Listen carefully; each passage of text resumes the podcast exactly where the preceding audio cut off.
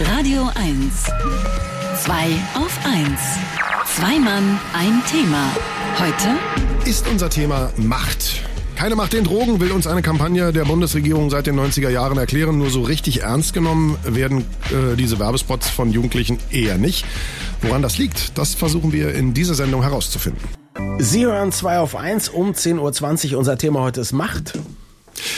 Ja, so ehrenwert die Idee hinter der Kampagne Keine Macht den Drogen der Bundesregierung auch sein mögen. Ähm, naja, äh, man wird das Gefühl nicht los, sobald sich eine offizielle Stelle mit Anti-Drogen, Anti-Rauchen, Anti-Alkohol-Kampagnen versucht, äh, ja, spricht es die Zielgruppe eher nicht so an, nämlich Jugendliche und junge Erwachsene. Wieso findet man bei dem Thema offensichtlich nie den richtigen Ton? Das besprechen wir jetzt mit unserem Marketing-Experten Markus Bartelt. Wunderschönen guten Morgen, Markus. Einen schönen guten Morgen.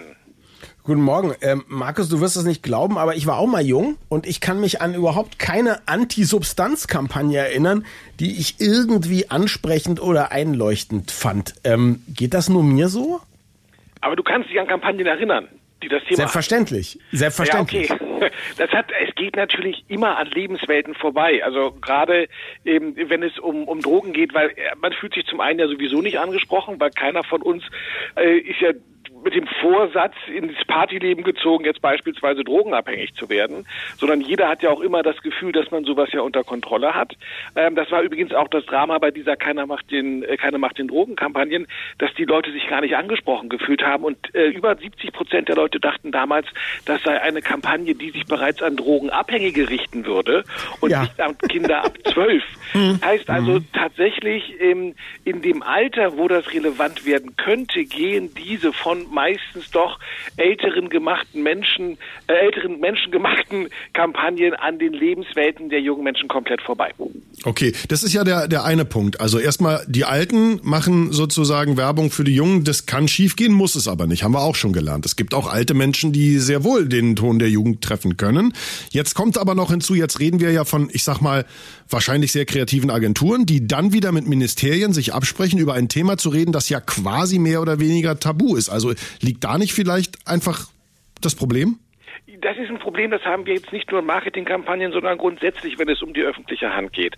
Das ist das Problem der Ausschreibungen.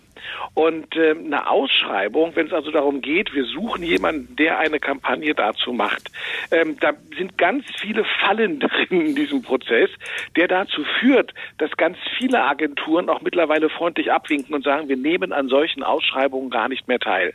Eins der Hauptprobleme von diesen vielen Problemen ist, dass diese Ausschreibungen oftmals von Verwaltungsangestellten gemacht werden.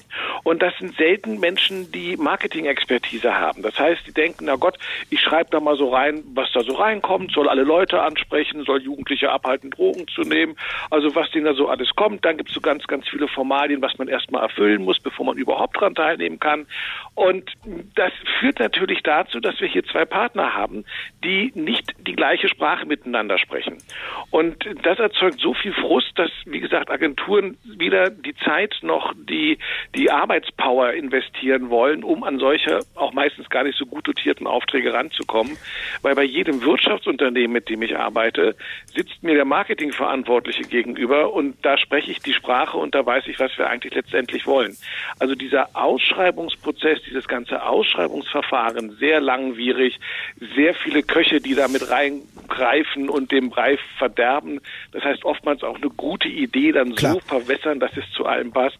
Das sind die Probleme, die da entstehen. Markus, das macht ja Sinn, aber jetzt ist es so, wenn man, wenn Gelder ausgegeben werden, dann möchte man ja, dafür sind ja theoretisch die Ausschreibungen gedacht, dann möchte man ja eigentlich, dass dieses Geld dann auch äh, möglichst effizient verwendet wird. Und da gibt es ja nun ähm, etwas stinklangweiliges, was die äh, Leute in den Agenturen auch immer hassen, die sich total tolle Sachen ausdenken, nämlich die Möglichkeit, sowas vorher zu, zu testen. Also da wird ja normalerweise viel Geld ausgegeben, um zu schauen, was kommt eigentlich bei der Zielgruppe an.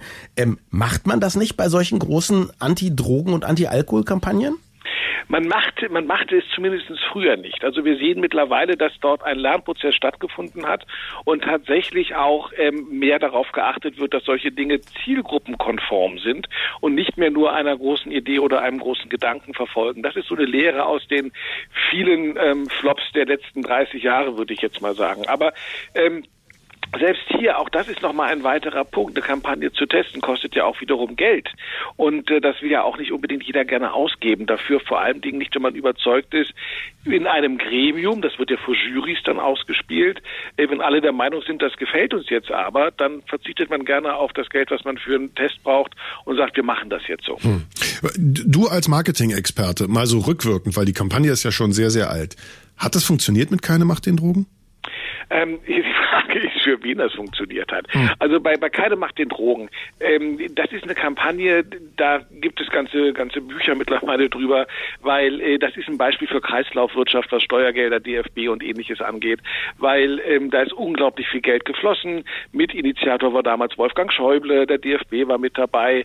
Äh, trotzdem musste aber die Bandenwerbung bezahlt werden, die man gemacht hat. Das heißt, indirekt landete es dann doch wieder beim DFB. Also die haben davon, glaube ich, ganz gut profitiert die, die, die Wahrnehmung, also die Aufmerksamkeit war auf jeden Fall da. Fast jeder Deutsche kannte diese Kampagne. Die Nationalmannschaft ist damit aufgetreten aus der Bus mit diesem Logo und allem drum und dran. Aber die Glaubwürdigkeit, wie gesagt, war nicht ausreichend, weil schon damals auch viele wussten und sie sagten, ey komm, das sind Spitzensportler, die uns hier was von keine Macht den Drogen erzählen. Wir alle wussten aber, dass im Spitzensport die Drogen eben Doping heißen. Und spätestens als dann Christoph Daum ähm, äh, aufs Parkett trat, da hat ja auch der Hönes damals zu Recht gesagt, der DFB kann doch nicht mit keine Macht den Drogen werben und dann äh, Christoph Daum als Bundestrainer ins Gespräch bringen. Also da, da fielen auch so Kartenhäuser in sich zusammen, ja, und die Glaubwürdigkeit war halt nicht gegeben, aber die das der das äh, das Bewusstsein, also die Aufmerksamkeit für die Kampagne war natürlich hoch.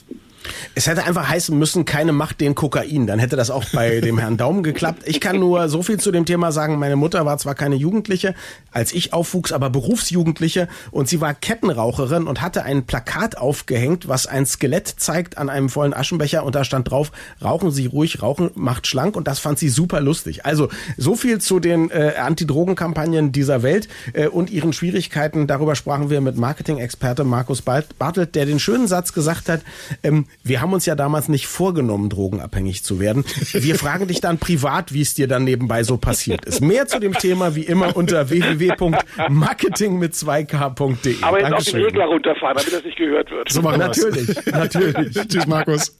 Schönen Sonntag noch. Radio 1, nur für Erwachsene.